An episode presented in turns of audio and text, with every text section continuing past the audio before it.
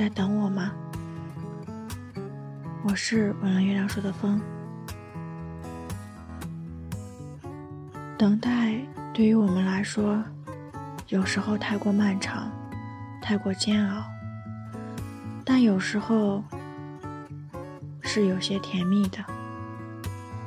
今晚要分享给大家的文章来自作者元素。我等你，不是因为你一定会出现。年少时。当我们听人说“我等你”，总觉得这是件很浪漫的事。后来的我们真正开始了等待，才发现一切并没有那么简单。室友大树和他的女朋友圆圆从高中就在一起，可惜因为走向了不同的大学，便开始了漫长的异地恋。谈异地恋的人，就像养了个手机宠物。机不离身。读大学的这些年，大树几乎时刻都在打电话。他会边走路边跟圆圆打电话，边看电视边打电话跟他讨论剧情。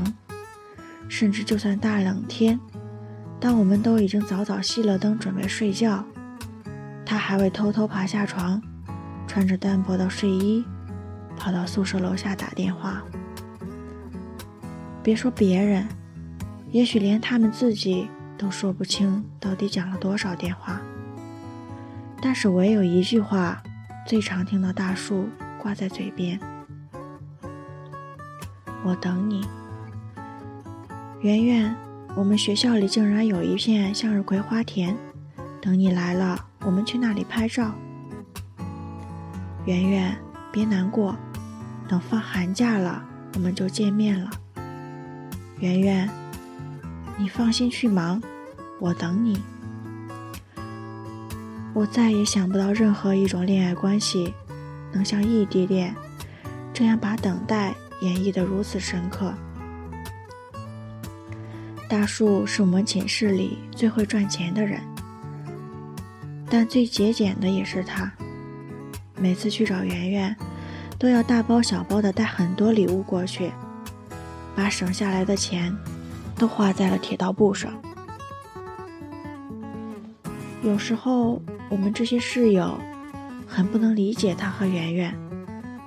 明明都是自身条件很不错的人，在大学里有那么多人追，其实只要换一个人，就可以享受到最舒服的陪伴。可是偏偏选了这一种既不被人看好又辛苦的恋爱方式。我说：“大树，你每次等这么久，就为了几天？至于未来，你还要等得更久，你不累，不心塞吗？”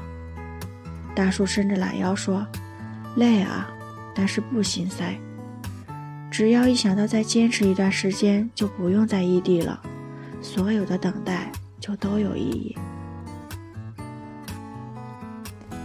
然而。”现实中所有的等待，都不一定会有结果。后来，圆圆毕业之后，还是因为现实的压力，决定去美国留学三年。圆圆走得很着急，临走前只转告大树：“不要再等了。”感情这种事最难预测，即使我们做好了最糟糕的打算。却也难以预料真正发生时的感受。毕业那阵子，大树到处跟人告别，却唯独无法和最想见的人说声再见。相爱的时候，我们总喜欢把等待当作约定，几乎所有的电视剧里都会有这样的梗：“请等我一杯咖啡的时间，我就来。”请等我做完这件事，我就去陪你。请再等我三年，我就去娶你。可是后来呢？我们都等到了约定实现的那一刻吗？毕业找工作那阵子，许多人都在闹分手，绝大多数原因都是因为怕异地。寝室中，另一个室友想让他女友和他一起去大城市发展几年再回家，而对方坚持想先回自己家乡等他回来。室友对他女友放了一句狠话：“等待太虚无，要么一起走。”要么分手。我们在吃散伙饭的时候，都觉得这个室友说的太残忍了，但室友也有自己的理由，就是因为看到大树现在这样，才更不相信等一个人能有什么结果。正如顾城有句诗写道：“为了避免结束，我们避免了一切开始。”我们问大树：“如果当初你知道等待最后没有结果，你还会等吗？”大树笑了笑：“会啊。路之所以难，就是因为受到的现实威胁多。几乎每个异地恋的人都知道，这种恋爱走到最后的几率十分小。世事难料这一点，他也一开始就明白。”毕竟是亲密的爱人，就算最后再怎么瞒，他怎么可能不会有预感呢？尽管如此，他还是忍不住去等，并不是因为觉得一定会等到他，也不是想拿约定绑架对方或者换取什么，只是因为当我们认定一个人的时候，等待。就会像身体需要心跳和血液一样，让我们毫无意识的等下去。所以，我等你，只是因为在这漫长的时光里，那个人是我们所有感情和思念的归宿。所以我等你，只是因为是你，所以我等。若你犹豫着要不要继续等的时候，多半不是现实的问题，而是自己的心里没有认定它。等待从来不是一种约定，也根本没得选择。等待，也就是爱情本身。不是所有的爱都要通过牵手来证明。虽然圆圆和大树在一起的时间算起来似乎一年都不到。但正因为等待的漫长，他们才比常人更加用力的去爱对方。即便毕业了没有走到一起，大树也从未认为这些等待是在浪费时间。等待的这几年，大树一直在成长。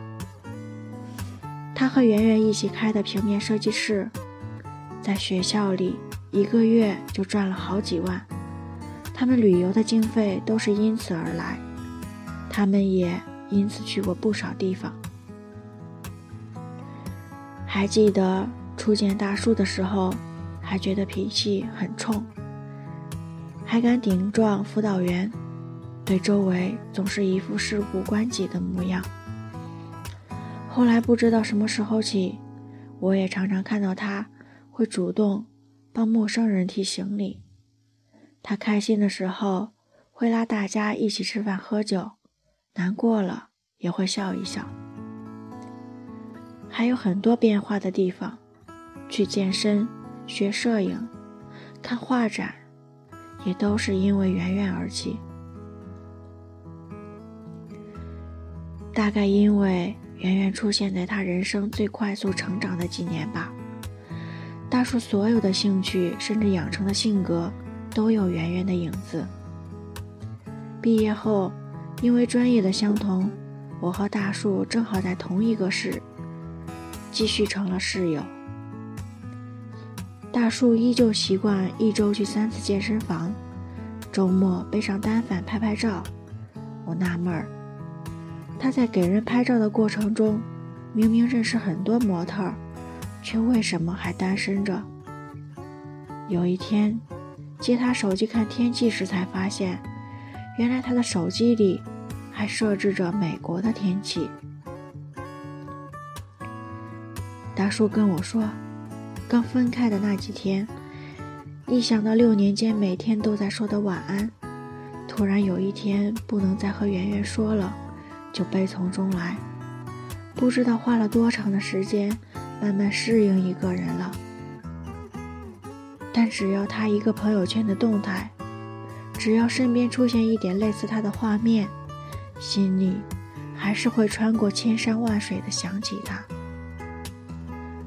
可能在这个世界上，有些人留在我们生命的烙印里，无论我们的习惯还是性格，都有他们的影子。所以那个人注定无法被遗忘，也谈不上放下。我们只能伴随着思念，一边忙碌生活，一边在时间之外等他，不由自主，也无法解释。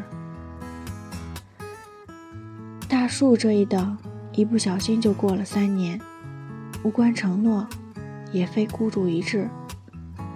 他跟我说，其实他都没来得及反应过来，原来自己已经等了三年。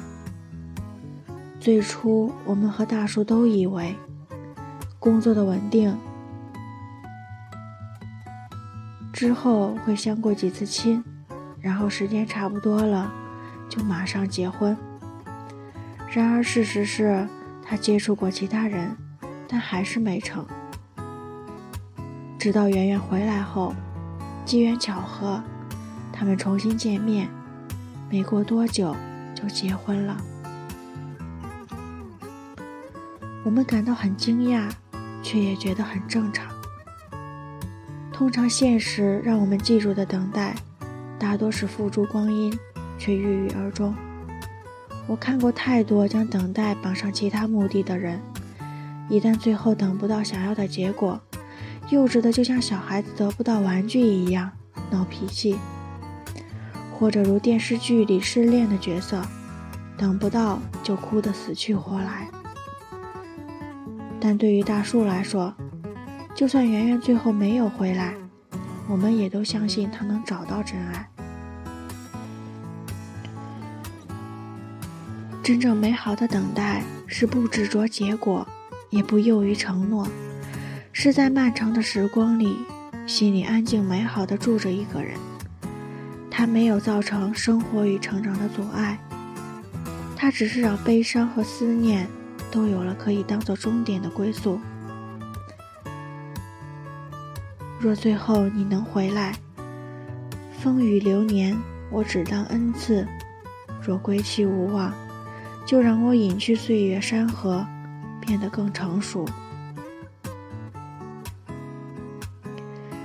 命中有缘，等待自会让一切开花结果；无缘也罢，就让等待。成为掩埋思念与记忆的土壤，终有一天，泪水会洗净伤口，阳光会照耀明天。回头望尽天涯路，我们没有半途而废，也没有对自己说谎。